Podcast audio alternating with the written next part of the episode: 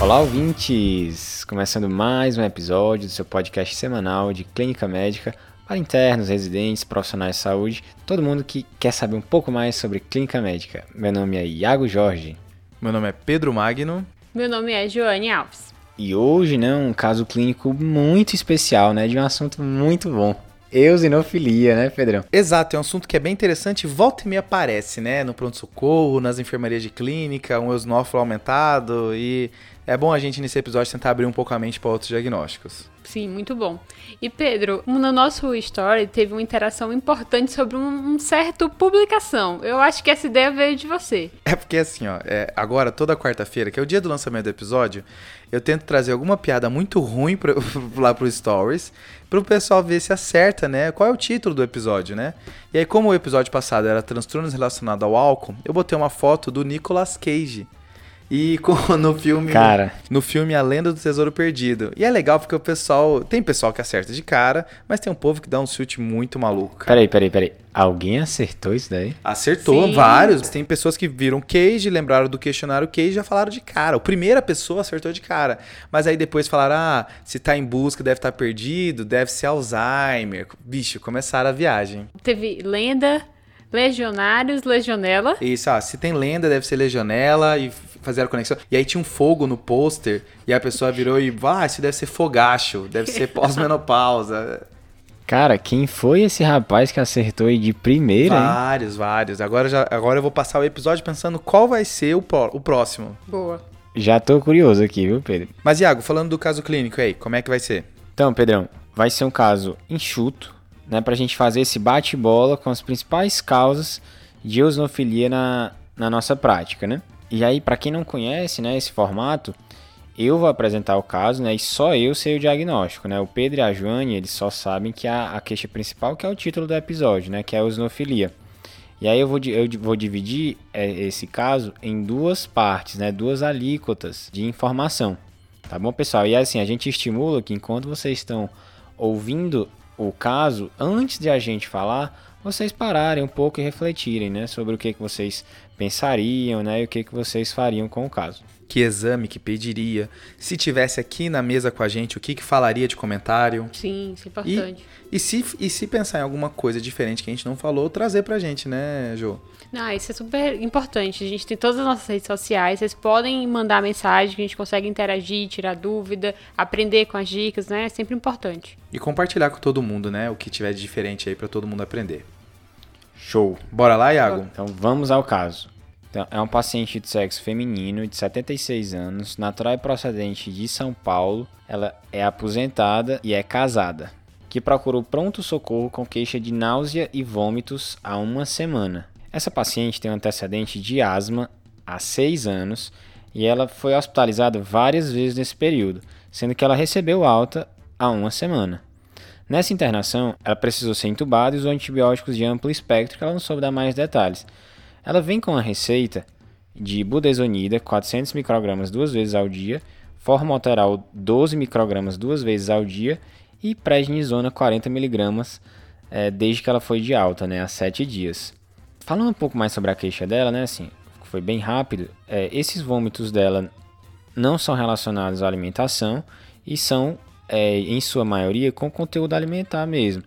Não tem, não tem presença de sangue, nem de, não é de conteúdo nem fecalóide, nem bilioso. Basicamente, conteúdo alimentar. Ok. Ela não tem outros antecedentes patológicos, nega tabagismo, nega alcoolismo, não viajou recentemente, não teve contato com ninguém que está doente. Em relação ao exame físico dela, ela chegou a febril, todos os sinais vitais normais, frequência cardíaca de 80, respiratória de 18, PA de 120 por 80 e no exame físico o que tinha de alterado era uma ausculta pulmonar com estertores grossos bilaterais. Era o que a gente tinha de alterado nela. Não tinha nenhuma lesão cutânea, ausculta cardiopulmonar normal, exame abdominal também normal.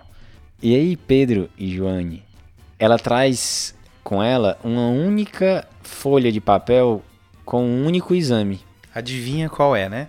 o mais importante de todos. Ela trouxe o hemograma da alta hospitalar. Ela tinha hemoglobina normal, né, de 12, plaquetas também normais, de 250 mil, Já os leucócitos era de 15 mil total, com 7.800 neutrófilos, 3.700 linfócitos e os eosinófilos de 2.900. Poxa. É isso que nós temos pro caso, pessoal. E aí? Acho que assim, antes da gente aprofundar no, na análise da eosinofilia, né? Alguns, algumas ponderações, né? Primeiro, essa frequência respiratória de 18 do Iago, né, Jô? Inventei, é, né? Que é a frequência respiratória mais mais inventada da história, né? Mas pessoal, contem a frequência respiratória, né? É importante. Já fui pego de surpresa achando que estava de boa e contei. Não, é igual a frequência cardíaca. 72 é um número mágico. Todo mundo tem essa frequência. Ah, mas aí mentir frequência cardíaca é sacanagem, né? Pelo amor de Deus. mas vamos lá. Acho que o primeiro ponto dessa queixa da paciente é falar que náusea e vômito é uma abordagem difícil de fazer, tá? A gente tem náusea e vômito no curso do TDC, né? Então a gente tem algumas pessoas que já viram a aula. E a primeira coisa que eu falo naquela aula é que, olha, se tiver qualquer outro sintoma junto com náusea e vômito, vai pelo outro sintoma. Se tiver cefaleia, se tiver tontura, se tiver dor abdominal, vai no outro, porque náusea e vômito é um sintoma guia difícil de alcançar, tá? Muitas coisas podem fazer, a abordagem ela não é tão bem estabelecida, então é difícil, tá? Mas de qualquer forma, uma maneira que, que, eu, que eu falo e que dá pra gente tentar agrupar as principais causas de náusea e vômito é transformar em quatro gavetas, tá? Tá bom, Pedro. Então vamos dividir as gavetas, né? Qual é a primeira gaveta? A primeira gaveta, Jo, algo que entrou dentro do seu corpo que não estava lá, tá? Foi uma maneira de tentar agrupar intoxicação alimentar por algo que tenha comido, gastroenterocoliite aguda, né, quadros virais, medicação, algum remédio que você fez, alguma droga lista e por último um Essa bebê. é clássica, né, Pedro? e por último um bebê, tá? Lembrar que gestação é uma causa bem importante de náusea e vômito. Então foi um jeito de pegar causas agudas de algo que entrou dentro de você e que é bem comum no pronto-socorro. Legal também lembrar do período, né, que elas acontecem para também uma forma de diferenciar. Mas vamos terminar nossas gavetas. Qual é a segunda gaveta? A segunda gaveta são as causas gastrointestinais, né? Que principalmente aqui lembrar de obstrução pode se comportar com náusea e vômito, mas hepatite, doença do refluxo, colicistite, tudo pode fazer náusea e vômito também. A ideia é que deve ter um sintoma a mais para te ajudar, né? Uma icterícia, uma dor abdominal, mas a náusea e vômito está lá. Boa. A terceira? A terceira gaveta é sistema nervoso central, tá? Que aqui pode ser cinco coisas. Pode ser hipertensão intracraniana, enxaqueca, labirintopatia, acometimento da área póstrema, que é, é o centro da náusea e vômito do sistema nervoso central e que pode fazer náusea, vômito e soluço aqui. Pode ser acometido por AVC e doença desmilenizante como neuromielite óptica. E as causas psiquiátricas, né, que você coloca também aqui ansiedade, depressão e a própria bulimia, né, que é um que é bem comum também. Boa. E a última, a quarta? A última é metabólico, Jô, que aqui você vai agrupar causas endócrinas como descompensação de diabetes, hipoglicemia, tireotoxicose, hiperparatiroidismo, muita coisa na endócrino pode fazer náusea e vômito. E as causas renais também estão aqui. Boa. Que tanto uremia pode fazer, acidose metabólica, vários distúrbios eletrolíticos que estão relacionados à náusea e vômito, como sódio, cálcio e magnésio, tá? E às vezes entra alguma miscelânea aqui também, tá? Entra vômitos cíclicos, pacientes que fizeram radioterapia, tem algumas outras coisas aqui. As que são um pouco mais raras, né? Que a gente não vai ver sempre, assim, no pronto-socorro. Boa. É, e o que é legal de falar de, de náuseas e vômitos é que tem um período, né? Por exemplo, náusea gestacional e uremia tende a ocorrer mais pela manhã. Exato, né? né? Junto com insuficiência adrenal, uso de álcool, tudo isso também faz pela manhã. Boa. Muito boa essa abordagem, né, Pedro? Porque assim, a, chega às vezes paciente com náusea e vômito e aí você fica, tem gente que chega só com essa queixa, você fica meio perdido, né? Assim, você não ah, isso aí você pensa às vezes, ah, isso aqui é intoxicação alimentar. Às vezes a gente encapsula só nessa hipótese, né? Tem que ter cuidado. E aí é interessante porque a nossa paciente, ela tá uma semana com náusea e vômito, né? E assim, pensando no primeiro grupo, que é o grupo mais comum, algumas coisas já não começam a encaixar, né? Intoxica intoxicação alimentar não é para ficar tudo isso. Quadros de gastroenterite infecciosas também não é para ficar tudo isso. Remédio pode ser, tem alguns remédios que ela pode ter feito na internação, que pode ter causado alguma coisa, mas a princípio os remédios que ela está utilizando, né, budesonide e formoterol, não é para causar, e prednisona, a princípio também não. Apesar de que as revisões de náusea e vômito falam que virtualmente todos os remédios podem fazer náusea e vômito, depende só da quantidade. Faz sentido, né? Mas até dá para usar. Doses altas de corticoides também é... são usadas, né, para náuseas e vômitos, então é complexo. É, como Exato. diria o sábio João Mendes, tudo demais é excesso. Né? E por último, e por último, gestação é difícil, né? A Nossa Senhora tem 76 anos de idade, né? Eu acho um pouco difícil. O que pode acontecer são elevações outras de beta-HCG que não gestacional, né? Mas aí. Nossa, Jo, aí você for... aí você me apertou agora. Mas de qualquer forma, é, essa nossa paciente já começa um quadro mais complexo de náusea e vômito e vai ter que ir para as outras gavetas, e as outras gavetas geralmente estão relacionadas a você pedir exame complementar, né? Uhum. Algum exame abdominal, sistema nervoso central ou essas queixas metabólicas, vai depender para onde a sua anamnese guiar. Tá, Pedro, mas náuseas e vômitos são uma abordagem difícil, como você já falou. Tá. E você já deu a dica. Quando tem algum outro sintoma, a gente vai usar esse outro como guia para facilitar o nosso raciocínio diagnóstico. Certo. Então vamos usar a eosinofilia, que não é por acaso que nós vamos discutir esse tema. Verdade, eu acho que a eosinofilia a gente consegue abordar de maneira um pouco mais enxuta, e aí a causa da eosinofilia, revertendo ela, a gente consegue talvez tratar nós vômito, né? É a nossa esperança aqui. acho que a gente precisa definir, né? O que é eosinófilo aumentado?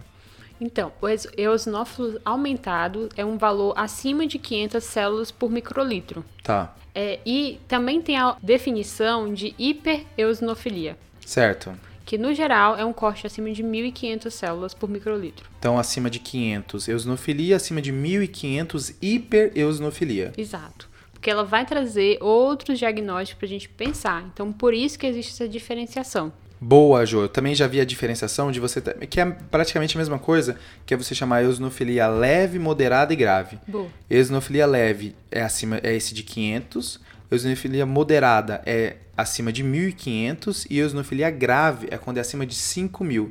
A ideia é que esse eosinofilia grave você restringe um pouco as hipóteses diagnósticas, né? Mas de qualquer forma, a nossa paciente aqui ela já tem uma hipereosinofilia, né? Que é um acima de 1.500, né? Isso. Então a gente vai fazer todo o passo a passo de investigação, né? De, do que devemos pensar nesses casos mas isso já mostra pra gente que não deve ser nada assim muito simples, só pelo próprio caso que o Iago já mostrou pra gente. Boa. E aí, assim, eu acho que dá pra gente começar a nossa abordagem de osnofilia com duas perguntas. A primeira é: nosso paciente tem alguma causa óbvia e reversível de osnofilia? E aqui eu queria trazer três, Jo. Isso. Infeccioso, alérgico e medicamentoso. Boa. E a segunda pergunta é: essa hiperosnofilia está cometendo algum órgão importante que está comprometendo, que pode comprometer a vida desse paciente? Porque isso é uma coisa que é importante também, né? Esnófilo pode fazer isso. Mas vamos primeiro com a primeira pergunta, né? é, causas infecciosas, alérgicas e medicamentosas de hiperosnofilia. Infeccioso a gente aqui tem que remeter a quê, Jô? Principalmente eumintíase, né? Então, é o principal grupo que vai estar associada com hipereosinofilia ou eosinofilia, pode não chegar a níveis tão altos, é, principalmente estrongiloidíase, esquistossomose, ascaridiose, filariose e um segundo grupo que pode estar associado são os protozoários. É mais raro, mas a gente pode ver, pode encontrar. No geral, a gente paciente vai ter uma exposição à área endêmica, que no nosso caso é morar no Brasil. Então todo mundo, então, Exato. né? Exato. Ou acesso a água ou comida que não está adequadamente tratada. Certo. Até alimentos mesmo que foram mal cozidos ou crus. E se, e nos casos de países desenvolvidos, eles fazem grande associação com viagens a áreas endêmicas. Então, é, se essa paciente teve também viagem para a Índia ou algum outro país que tem dificuldade no controle de tratamento da qualidade da água e do esgoto, uhum. é um país que a gente vai se preocupar. Boa. Aqui no Brasil a gente sempre tem que pensar nas causas infecciosas que pode levar à hiperosinofilia, né? Isso. E acho que é importante também ainda no infeccioso é que coccidioide de micose pode fazer também hiperosinofilia. Tem alguns relatos de histoplasmose, mas é só importante pensar nesses quadros de infecção mais diferentes, né? Exato. Tuberculose que não é comum, sabia? Mas adivinha, né, Iago? Deve ter na literatura algum caso de tuberculose com eosinófilo aumentado, né? Porque é difícil achar uma, uma doença que não já causou tudo, né? Exatamente, né? E lembrando que a gente tem um episódio exclusivo dedicado à tuberculose, né, Pedro? Isso, episódio 66, eu e o Fred lá. E que tem até áudio da Jo, né? Sim, jo tá, A Jo tava convidada nesse episódio, ela era pra estar na mesa, só que ela positivou Covid, aí ela mandou um áudio aí pra participar. Véspera do aniversário, pensa aí. Nossa! Só que é importante isso que você comentou da tuberculose, Pedro, que apesar de não estar nessas causas infecciosas, ela pode estar associada com outras causas de eosinofilia, que a gente vai falar mais pra frente. Insuficiência adrenal. Ah, é verdade, verdade, verdade. E indo para o segundo grupo tem o alérgico, né? Pode ser próprio quadro alérgico, gerais, pacientes com atopia, mas tem um quadro alérgico emblemático que faz é, eosinófilo aumentado, que é a asma, né? Só que a asma não é para fazer hipereosinofilia, eosinófilos tão aumentados assim, acima de 1500. Pode fazer ali acima de 500, mas não tanto, né? Então, quando o eosinófilo está tão aumentado na asma, é preciso remeter três diagnósticos. É preciso pensar em numa complicação da asma, que é a aspergilose broncopulmonar alérgica, que é a ABPA, que é tipo uma reação de hipersensibilidade ao aspergilos num paciente que já é asmático. Beleza. Também tem que pensar em estrongiloidíase, que pacientes com asma têm maior chance de complicação também, de ter mais esse quadro infeccioso.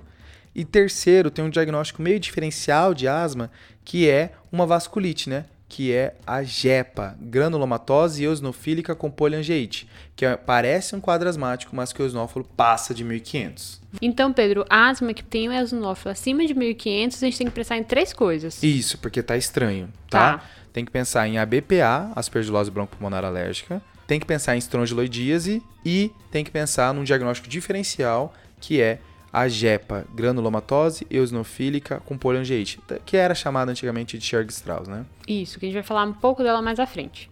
E por último, nesse grupo das causas mais comuns, que além de infeccioso, além de alérgico, tem medicações. Algumas medicações podem fazer eosinofilia, né, Ju? Isso. Tem umas que sempre que a gente chutar vai dar certo, que é anticonvulsivante. Verdade. Carbamazepina, fenitoína, é, clozapina, que tem muito efeito colateral. Certo. Tem outras medicações que são antibióticos de uso muito corriqueiro, penicilina, cefalosporina, que podem fazer reações alérgicas. A sulfa, não? A sulfa também. É, a sulfa é clássica. Exato, essa aí. É reimosa, viu? e por fim o alopurinol. Né? Das principais drogas, essas aí são sempre comentadas e são sempre enfatizadas como drogas relacionadas à reação alérgica com eosinofilia. E essas medicações elas podem fazer eosinofilia sozinha ou pode fazer com comprometimento sistêmico, né? Que aí configura uma síndrome, que é a síndrome de Dres, né, Jo? Isso. Geralmente com rash, eosinofilia podendo ter acometimento hepático, fazendo hepatite, ou até mesmo acometimento renal, fazendo um quadro de nefrite, né? Isso. E, um, e a gente tem que identificar a droga, então é importante isso que o Iago falou da história dela, da história clínica, checar o uso de medicações para a gente tentar definir alguma droga potencialmente associada a essa a reação e a eosinofilia para a gente poder suspender e quando tem DRES a gente precisa tratar efetivamente. E DRES é, é, um, é um diagnóstico tão complicado, porque a medicação ela vai fazer DRES depois de duas a seis semanas de uso, né? Então é uma coisa que às vezes, ah, não, isso aí já tá tomando há um mês já, não deve ser disso, deve ser do remédio que começou ontem. Não, DRES é uma situação que é para ter um tempo já à disposição, né? Então é importante pensar, principalmente aqui no contexto de rash, que no exame físico a nossa paciente não tinha, né? Isso mesmo, Pedro, não tinha rash. Boa. Então fechamos a primeira pergunta, né, Pedro? Que eram as causas comuns e reversíveis, né? E agora, qual é a segunda pergunta mesmo, Pedro? A segunda pergunta agora, Iago, é saber se essa eosinofilia está causando alguma ameaça à vida desse paciente, fazendo alguma disfunção orgânica, né? E aqui é interessante porque a eosinofilia, ela pode tá super alta e não ter nenhum órgão sendo penetrado pelo eosinófilo e, e atrapalhando a sua função, mas também tem a situação inversa, aonde a pessoa tem uma disfunção orgânica, por exemplo, uma pneumonite eosinofílica, e o eosinófilo nem está tão aumentado no sangue. Isso porque mais de 90% dos eosinófilos no corpo estão nos tecidos e não no sangue.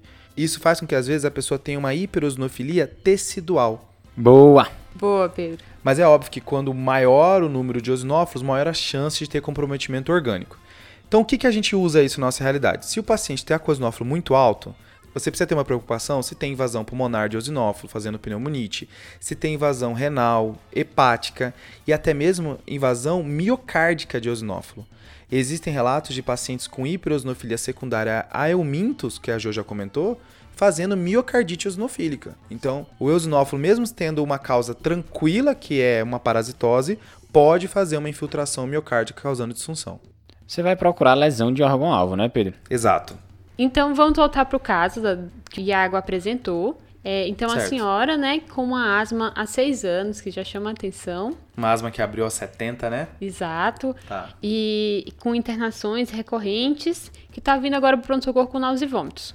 O Iago já trouxe na história dados que vão nos ajudar a descartar algumas opções. Então, o fato de não ter viagem recente afasta um pouco a possibilidade de infecção é, parasitária, mas já fizemos né, a observação que, mesmo assim, é importante pensar aqui, né, no nosso caso. E vou te falar que aqui daria fácil um antiparasitário aqui para ela, né? Uma ivermectina Sim. da vida aí, mesmo sem ter a comprovação por parasitológico que tem alguma coisa, ou se for infeccioso, o parasitário vai resolver né, as principais causas. E se não for, provavelmente eu vou devo precisar de corticoide, que as outras causas de eosinófilo aumentado são tratadas principalmente com corticoide. E aí é bom que eu já faça aquela profilaxia de estrongiloidias disseminada, né? Boa. E as outras duas opções em relação à alergia e drogas, drogas a gente já tem essa lista de medicações que ela está utilizando atualmente, que nenhuma delas está associada com hiperosinofilia Seria interessante saber se durante a internação ela utilizou alguma das medicações que a gente citou, principalmente antibiótico terapia, e qual foi que ela fez, já que, já que tem um relato que ela utilizou antibiótico na internação. Exato, né? E, e foi uma internação violenta, né, Jô? Precisou ser entubado, deve ter usado bastante coisa. Acho que é bom nesse momento ver se usou alguma coisa diferente mesmo. Isso. E em relação à alergia, ela apesar de ser de uma paciente que tem asma, é, esses valores altos de eosinófilos não são suficientes para nos deixar tranquilos que sejam devidos somente à doença dela. Exato. Lembrar das três situações com um paciente com asma acima de 1500, né, que eu comentei. Então tem que pensar que pode ser outra coisa. Exato. Então não ficamos satisfeitos com essas três opções e a gente vai prosseguir a investigação dessa paciente. E aí quando eu estou procurando lesão de órgão-alvo, tem essas estertores bibasais que chamam atenção, né? A gente vai precisar de um exame de imagem disso. Mas a princípio estava com uma frequência respiratória boa, saturando bem, né, Iago? Tava saturando 96% em ambiente. Beleza. E, mas, e comprometimento cardíaco, a princípio, não tem, né? A, não, é, não grave, a princípio, né? Não tá hipotensa, nem taquicárdica. A gente vai ter que ver se esses estertores bibasais têm um comprometimento miocárdico daqui a pouco. E a gente já adianta que devemos pedir um exame para ver disfunção renal e disfunção hepática, né, Jô? Com certeza. Só que agora a gente tem um problema, porque das causas que a gente já mencionou, nenhuma ela bate com facilidade, né? Infeccioso, alérgico e drogas. Então a gente precisa ir para nossa segundo escalão agora de etiologias possíveis, né, Ju? Isso. E no segundo escalão vem condições que têm uma gravidade maior, que são neoplasias, eosinofilias primárias, autoimunidade e tem a sempre dita miscelânea. É, porque senão ficam oito listas, né? Fica uma coisa gigantesca. Assim, ó, bicho, agrupa vários em miscelânea aí, só para poder fechar essa lista, né? Exato. Do primeiro, neoplasia. Acho que é importante mencionar que adenocarcinomas em geral pode fazer, então às vezes neoplasias que não tem nada a ver com sangue, nada a ver com eosinófilo, pode fazer eosinofilia, mas as neoplasias hematológicas podem fazer. Tanto leucemia quanto linfoma pode fazer eosinofilia e até aquelas, aquelas neoplasias mieloproliferativas, né? Isso. E aí o exame físico nos ajudaria bastante a pensar nessas possibilidades, né? Então pesquisar a cadeia linfonodal para ver se tinha mais algum, né, alguma cadeia acometida, Sintomas B, febre, perda ponderal, prurido, né? Que inclusive temos um episódio. Ah, vocês estão muito marqueteiro hoje, pessoal. O episódio de prurido é o número 8. Não vou falar o número do episódio de linfonodo e não vou falar o número de episódio de asma. Tem também. Tá Mas bom. aí Deus dos nossos ouvintes vão cansar. Beleza, Pedro. E no exame físico abdominal, buscar a esplenomegalia, que é uma associação muito comum e um achado importante a gente registrar. Boa. Lembrando, né, que a paciente do nosso caso foi tentado, né, palpar linfonodo em todas as cadeias superficiais, não foi encontrado linfonodo, foi feita a palpação abdominal, percussão. A princípio não tiveram sinais de, de nem de hepatomegalia, nem de esplenomegalia. Foi feito também um exame é, cutâneo minucioso, não foi encontrado lesões cutâneas. Boa. Fechou. Então, neoplasia é isso. Então, vamos nos situar. Teve o primeiro escalão, que a gente falou de infeccioso, alérgico e drogas, e tem agora o segundo escalão, que é, foi falado neoplasia. Isso. E aí, o próximo é eosinofilia primária, né, Jo? Isso. Que aqui existe uma síndrome chamada síndrome hiperosinofílica, que vale a pena a gente definir. Síndrome hiperosinofílica é quando você tem uma hiperosinofilia, então quer dizer que é um eosinófilo acima de 1500, mais uma disfunção orgânica, tá? Existe uma divisão complexa das várias síndromes que estão debaixo desse guarda-chuva, mas a gente consegue resumir em três tipos. Primeiro, as associadas à neoplasia hematológica, tem mielo proliferativo e linfoproliferativo. Segundo grupo é aqui é órgão específico, como por exemplo pneumonite eosinofílica, esofagite eosinofílica, colite eosinofílica. Então existe uma eosinofilia, mas ela está comprometendo só um órgão de maneira específica, o problema está só naquilo. E o terceiro, que é o idiopático, que pode comprometer mais de um e você não necessariamente conseguir classificar nas causas neoplásicas nem nas causas órgão específicas. É legal que a síndrome hipereosinofílica idiopática, pra, como critério diagnóstico, né, como a gente já suspeitava para ser idiopático, ela tem, você tem que descartar todas as outras causas. Exato. Então é uma investigação extensa e ela precisa de uma eosinofilia persistente, que é definido por mais de seis meses de presença de eosinófilos altos sem acometimento de órgão-alvo. Show, Jô. E agora indo para o próximo grupo, tem as doenças autoimunes, né? Isso. E aí vem várias doenças famosas, né? Que a gente lê, vê, estuda e que a gente tem que pensar nesses casos. E então a gente tem que pensar aqui em JEPA, como, Tá. como o Pedro já tinha comentado, que é diagnóstico diferencial da asma, né? Granulomatose eosinofílica com poliangeite. Que era chamada antigamente de Church-Strauss, né? Isso. Jogren, Boa. sarcoidose. Tá bem. É outra que também tá sempre enfiada aí nos diagnósticos diferenciais. Isso. Artrite reumatoide numa apresentação assim, mais grave, com mais comprometimento. Tá certo. E, por fim, lupus. Tá. Da reumata todinha. É, exato, né? É, é o famoso assim, ó. O que que precisa de corticoide? Tá aí, né? Beleza? Dessas doenças, a- pra, pro nosso caso, marca ainda mais JEPA, né? Isso. Asmática, de início tardio, com eosinófilo alto, a gente já mencionou antes. E o último grupo aqui, que, que é o grupo que junta um monte de coisa, é miscelânea, né? Que aqui tem insuficiência adrenal, que pode fazer eosinofilia. É uma apresentação, não é tão comum como a hiponatremia, mas pode fazer eosinófilo aumentado, mas também não tende a eosinófilo tão alto, geralmente faz só entre 500 e 1500, aquela eosinofilia leve. Tem psoríase, pode fazer eosinofilia também, também não é para fazer muito aumentado, também é para fazer só leve. E tem também a doença enxerto versus hospedeiro, né, Jô? Obviamente, o grupo mais específico de pacientes, né? Principalmente que fizeram é, enxerto de órgãos sólidos, transplante renal, transplante hepático e transplante de medula óssea. São esses dois grupos que a gente tem que pensar. Boa. Tem algumas outras síndromes mais raras que podem fazer eosinofilia, mas aqui acho que a gente consegue contemplar a maior parte dos casos, né? Sim. Então acho que a, partir disso a gente consegue ver o que, a gente vai fazer com a nossa paciente, né? Então assim, quais são as recomendações de exames para ser pedidos de um paciente, diante de um paciente com eosinofília aumentado? Depois que você saiu dos grupos das causas comuns e principais que a gente já falou, é importante aqui você pedir um eletro, uma troponina, já que miocardite é uma situação possível, tá? E às vezes pode ser olingostomático. No nosso caso aqui, a gente já vai querer um exame de imagem desse pulmão também, já que ela tem estertores bilaterais. Isso. Existe uma recomendação de você pedir nesses pacientes também B12 e triptase.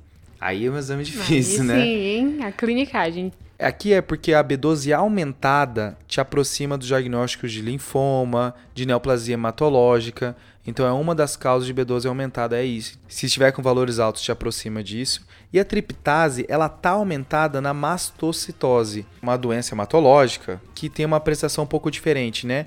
Com acometimento gastrointestinal, podendo fazer náusea e vômito, mas principalmente diarreia e dor abdominal.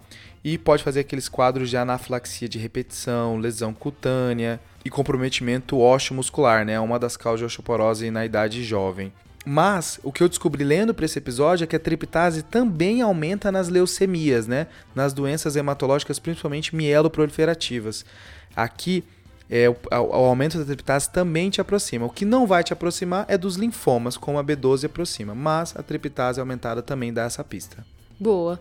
É, o que é importante também é a gente repetir esse hemograma, que por mais que tenha uma eosinofilia já bem expressiva, todo algoritmo fala de você confirmar. Confirmar o seu achado e também ver se ele está subindo, então está crescendo o número de eosinófilos, se ele está sendo estável, se ele está caindo, que talvez te ajude a pensar em algumas possibilidades. Se tratou alguma coisa, se era uma exposição a alguma droga, que aí já não tem mais contato, então a tendência é o eosinófilo cair. Será que, por exemplo, ela é internada, não estava com o eosinófilo de 7 mil por algum remédio, e agora, sete dias depois, já está em 2.900, né? Então tá caindo, na real, né? Isso. Aproveitando essa ideia de que ela pode ter exposição a alguma droga, então marcadores de lesão hepática são importantes também nessa avaliação agora do pronto-socorro. Então eu quero um TGO e um TGP. Exato. Né? Pra gente ver, né, comprometimento. E com o comprometimento renal também vai ganhar uma create, né? Isso. Acho que vai, ganha eletrólito também, sódio potássio, até para pensar na causa da insuficiência adrenal, né? Que aí pode fazer eosinofilia, pode fazer náusea e vômito, só que lembrando, não é para fazer um eosinófilo acima de 1500, tá? Boa. E existe ainda uma recomendação do BMJ de solicitar protoparasitológico de fezes, que não é uma realidade pra gente, né? Pensando que nós somos um país endêmico, então a demora na realização do exame, no resultado, a dificuldade de acesso ao serviço de saúde, então... Somada à alta prevalência no local, né? Isso. Talvez o ideal seja tratar empírico, né? Exatamente. E sorologias, que ele ainda considera se, tem, se tem uma possibilidade de exposição à citossomose, e ele fala até de algumas outras menos comuns, tipo filariose, você solicitar sorologias. Boa. E exame de imagem, Jô? Existe a ideia de, no, em casos duvidosos, pedir tomografia, né? Uhum. Principalmente porque, como uma das hipóteses diagnósticas é linfoma, quando você estiver diante de um cenário que não está entendendo o porquê da eosinofilia ainda não conseguiu explicar, uma tomografia de abdômen e de tórax talvez seja necessária para você poder visualizar um linfonodo aumentado que não tinha visto no exame físico ou que nem era possível de ser visto no exame físico e, e talvez através dele fechar o diagnóstico, né? Então, mas a minha dúvida é, a gente pede agora ou a gente pede no segundo momento, Jô? Pra mim, acho que a gente já tem que solicitar essas imagens para ela, para complementar, né? Até porque tem uma náusea e vômito que não tá explicado, uhum. às vezes tem, tem alguma coisa ali causando um efeito de massa. Fechou, também acho que a gente já pede agora uma, um exame de imagem do abdômen. E já que a gente já vai pedir tomografia de abdômen, a gente já aproveita e já pede tomografia de tórax também para ver o motivo dessas, desses estertores bibasais, né? Isso. E por último, antes do Iago começar a, a, entregar as informações, existe uma divergência, o momento de você pedir um esfregaço periférico, né? Porque a gente está falando das possibilidades de ser leucemia, das possibilidades de ser linfoma. Às vezes você consegue achar alguma alteração no esfregaço do sangue periférico já de cara. Então, assim, depende do local onde você está. Talvez você deixe para fazer no segundo momento, quando não tiver nenhuma resposta, quando não tiver ideia do que está acontecendo, ou talvez já faça de cara. Existe essa possibilidade, né? Isso. Então, vamos lá aos exames, né? Oba! Inicialmente, assim, o eletro, ritmo sinusal, sem alterações segmento ST, sem sobrecargas, né? Sem sinal de sobrecarga atrial ventricular. A troponina foi negativa, ela não tinha é, os exames de lesão e função hepática foram normais. A função renal estava um pouco alterada, creatina de 2 e ureia de 80. Caraca, é pouco alterado, você tá vendo os casos graves por aí, né? Mas beleza. É, os eletrólitos estavam normais. A PCR né, é, veio de 250. Ela repetiu o hemograma e os valores foram semelhantes aos do hemograma da semana anterior. E, e, a gente tem alguma informação sobre a creatinina dela do último dia da internação, Iago? Não temos, né, Pedro? Esse é o único realmente exame que ela trouxe foi o hemograma, né? Ah, tá. E o raio-x de tórax mostrou um infiltrado de padrão intersticial bilateral. Tá bem. E aí, pessoal, assim, antes de ela ser reavaliada, essa paciente teve uma intercorrência. Ela começou a ficar hipotensa, já foi para 8,4, e ela começou a ter vômitos incoercíveis, ela não parava de vomitar foi expandida, foi iniciado antibióticos e ela foi transferida à UTI. Nesse momento a gente não não vai ter, não foi realizada tomografia nem de tórax, nem de abdômen. Acho que agora nesse momento que ela começa a apresentar um choque, é, tem que pensar em choque séptico. Uma paciente com internação prévia, infiltrado pulmonar, chocada, com PCR de 250, tem que pensar num quadro infeccioso, né? Acho que não dá para deixar de, de iniciar antibiótico fazer todo o protocolo da sepse. Mas só queria ressaltar a possibilidade de choque cardiogênico. O eletretrópico estando normal afasta? Afasta. Mas agora ela está chocada. Acho que merece um eco aqui, porque choque cardiogênico é uma possibilidade também, né? Então acho que de cara, ela nesse momento ela ficou grave, merece um eco. Boa, Pedro. E aí, complementando, pensando nas hipóteses para elas, né, em relação à eosinofilia, quadro clínico, ela tem benefício de fazer um esfregaço de sangue periférico para avaliação de eh, possibilidades de diagnósticos complementares. Exato. E o lavado broncoalveolar, porque aí a gente tem que vai pesquisar mesmo é, comprometimento, né? Vai ser cultura, a gente vai ver se tem osnófilo nesse lavado, idealmente com biópsia, né? Pensando no diagnóstico de JEPA. Com certeza, João. Eu acho que no momento que o nosso paciente tiver condições, um lavado e uma biópsia pode, vai nos ajudar, porque esse infiltrado pode não ser infeccioso. Pode ser, por exemplo, uma eosinofilia pulmonar. Essa eosinofilia pulmonar é um diagnóstico guarda-chuva, que é quando o paciente ele tem um infiltrado, tem eosinofilia e no lavado vem com mais de 10% de eosinófilos ou a biópsia vem com um infiltrado eosinofílico. Se tiver isso, esse, esse diagnóstico guarda-chuva tem algumas coisas dentro, como por exemplo a jepa, que a gente já está mencionando há um tempo, mas também tem até os próprios parasitas quando fazem aquela passagem transpulmonar, né, a síndrome de Loeffler, pode fazer também. Pneumonia, a existe a própria condição que é a pneumonite eosinofílica, que é quando no lavado vem com mais de 25% de eosinófilos, também fecha. Então, existem algumas condições que nos aproximam do diagnóstico final que o lavado consegue me ajudar bastante aqui. Tá? Boa. Tá? Acho que só não deixar passar que essa paciente agora que está com uma creatina de 2, né? É, o Iago desmenosprezou, mas eu achei bastante. Uma senhora de 76 anos de idade, eu acho que vale a pena agora uma urina 1 só para ver se não tem uma nefritezinha aí dando golpe. Fechou? Fechou. Muito bom, pessoal. Vocês fizeram uma abordagem bem completa sobre os principais diagnósticos diferenciais desse caso, que é um caso, sindromicamente, você pode colocar como uma asma com eosinofilia, né? Que foi isso que vocês abordaram durante o episódio. Dos exames que vocês pediram, o eco foi realizado, foi normal. Beleza. Vitamina B12 e triptase estavam dentro dos limites de referência. Certo. Urina 1 sem alteração. E aí, isso que foi curioso, vocês pediram o esfregar sangue periférico. Não sei se vocês pediram com esse intuito, hum. mas quem viu a lâmina viu um, um, um verme. Opa! na lâmina, cara.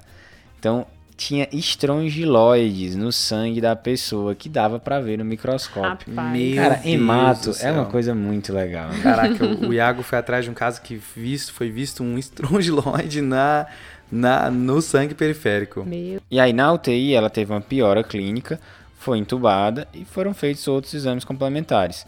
A endoscopia, né, nesse contexto de vômito que ela teve, mostrou uma ulceração difusa no, no duodeno e úlceras e placas esofágicas. Posteriormente, no anátomo patológico, também foi visto estrongiloides, é, principalmente no, no, na biópsia duodenal. Na broncoscopia, também, na análise do lavado broncoalveolar, também foi visto estrongiloides. Meu amigo, ela estava tomada. Cara, em todo lugar realmente ela tinha estrongiloides. E aí na hemocultura. Isso aí é, isso é com certeza é pré-Covid, né? Porque pós-Covid aqui no Brasil, todo mundo já tomou ivermectina além da conta, a gente vai erradicar estrongiloidias no Brasil. É, tá todo mundo vermifugado, né? É. E outro dado interessante é que na hemocultura que foi pedida no protocolo CEPS, cresceu uma Klebsiella. Que é uma coisa que marca, né? Estrongiloidias disseminada pode fazer hemocultura positiva por BGN, né?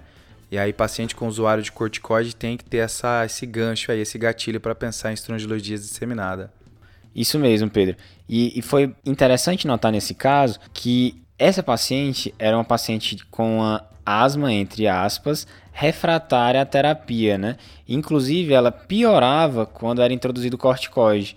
Essa é uma característica marcante que dentro desse grupo de causas de asma com eosinofilia diferencia a estrongiloidíase disseminada, que é a única que quando você dá o corticoide, a paciente piora do quadro clínico dela. Isso, Iago, porque as outras duas causas de asma com eosinófilo acima de 1500, que é a BPA e uh, um diagnóstico diferencial, a JEPA, é pro, é, são tratadas com corticoide, né? Para melhorar com corticoide. A nossa paciente estava em uso de corticoide e piorou, né? Exatamente, Pedrão. E então é importante pensar em estrangiloidismo nesse contexto, né? Então é uma, uma clínica de asma que pode inclusive dar sibilos, né? E que você dá o corticoide ela não melhora, inclusive ela piora. Chama atenção também a idade, né, desse diagnóstico de asma, porque a gente já sabe que não é comum, pode acontecer, claro, e então é, um, é uma forma de você usar como sintoma guia também, né? Uma manifestação fora da faixa etária, fora do comum. E faz todo sentido, né? Com o caso, né? Um paciente que tem, mora em uma área endêmica, que já estava sendo refratária, né? fazia, piorava o sintoma com corticoide, que a gente sabe que é a medicação aí top 10 na, no tratamento. E aí essa paciente foi tratada, né, com antibióticos para para Klebsiella, recebeu ivermectina, né, é 200 microgramas por quilo, com repetição em duas semanas. e melhorou. Foi de alta para casa e no segmento ambulatorial não apresentou mais sintomas pulmonares, né? Então essa asma que ela estava tendo, nessas né? queixas pulmonares eram relacionadas à estrongiloidíase, não estrongiloidíase pulmonar crônica, que cada Isso. vez que ela recebia corticoide, ela piorava. Respeite este caso, viu, Iago? A ideia é que a, é o paciente com asma pode ter estrongiloidíase e a estrongiloidíase pode se passar por asma também, né? Muito bom, Pedro, é isso mesmo. Top. E acho que com isso a gente encerra esse caso excelente, viu, Iago? Parabéns, esse achado seu aí.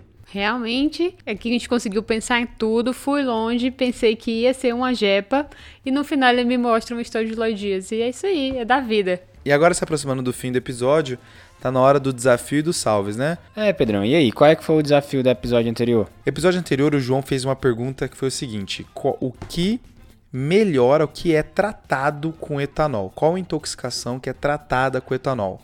Rapaz. E aqui a resposta é metanol, tá? O etileno glicol também pode ser tratado, mas o mais marcado é metanol. Só que assim, é super difícil utilizar, não é uma coisa comum. Então é mais uma curiosidade, porque na prática é utilizado principalmente diálise e o fomepisole, né? Fomepisol, beleza? Respeito. Primeiro a responder, o, o desafio da semana foi o Breno, que é da UFRN lá em Natal. Boa, Breno. Então, parabéns aí, Breno. Obrigada pela interação. Show. E aí, Pedro, qual vai ser o desafio dessa semana? Iago, é o seguinte: chega um paciente para você com uma massa na cervical, tá? E aí, enquanto você está investigando a massa na cervical, você descobre que ela tem uma eosinofilia e uma glomerulonefrite. E aí, qual que é o diagnóstico desse caso? Eita, essa daí eu gostei, viu? Bora! Boa, então vamos pro salve agora, né? É isso aí. E hoje, pessoal, meu salve vai para Paola Uiate Brock. Ela fez, ela fez residência de clínica médica com a gente aqui na, na Paulista. E a gente atualmente é vizinho, né? Paulo hoje é residente de endócrino, né? De vez em quando a gente se encontra no elevador. Então, um grande abraço, Paula. Quero só ver se a Paula vai ouvir o episódio de eosinofilia, hein? Aí eu quero ver. O meu salve vai para Marina Lorentes. Ela é da UFJF e o meu salve é simplesmente porque no último post, que foi o post de Cipro na infecção urinária, ela soltou a seguinte frase: Os brabo da clínica. Pronto, essa frase me convenceu a dar um salve. Top. Ganhou. Ganhou. Ganhou. E o seu, Jô? O meu salve vai para o grupo 9, que também é conhecido como Panela, lá do HC, da Clínica Médica da USP, porque eles já conheceram o digníssimo proprietário deste podcast, Pedro eu? Não, que isso, que isso. Eles já rodaram com o Pedro na, na época da residência e eles me disseram que o Pedro só falou para eles depois que ele era do TDC. É porque eu sou mais tímido, né? Eu, não, eu tenho medo de ficar falando muito e parecer que eu quero biscoito, sabe? Nossa, TDC. Então, assim, eu acabo deixando para um segundo momento, não, não, não falo como cartão de visitas, né? Mas acho que o erro é meu, o erro é meu. Então, eu vou mandar um abraço aos meninos, pro Douglas, Joaquim, Bruna, Marcos, Letícia e Maria. Top, abraço Muito pro Faustão, povo. né? Aqui do nosso. Claro. Exato. Não, foi top, foi top. E é isso, pessoal. Acho que a gente queria lembrar de todo mundo seguir a gente no Instagram, no Twitter, no YouTube. Tem conteúdo o tempo inteiro em todas as nossas redes sociais. Acho que vale a pena frisar de quem está nos ouvindo ouvindo pelo Apple Podcast, soltar um comentáriozinho ali sobre o que você acha do TDC, se você gosta, o que não gosta, classificar a gente lá porque é uma repercussão que vale a pena pra gente. É isso aí, Pedro. Então ajuda a gente lá, seja com comentário, seja com avaliação, pra gente chegar em mais pessoas, beleza? Boa! Oba. Falou, falou, falou, falou, falou, falou. Esse podcast tem como objetivo educação médica. Não utilize como recomendação. Para isso, procure o seu médico.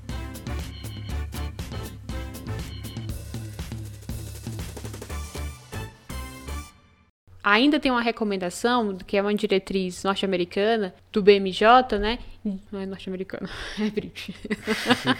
Britânico. Exato. E existe uma recomendação do BMJ. Ai, Jesus. Nossa, eu não teria me ligado. Se, eu, se você falando, eu não teria me ligado.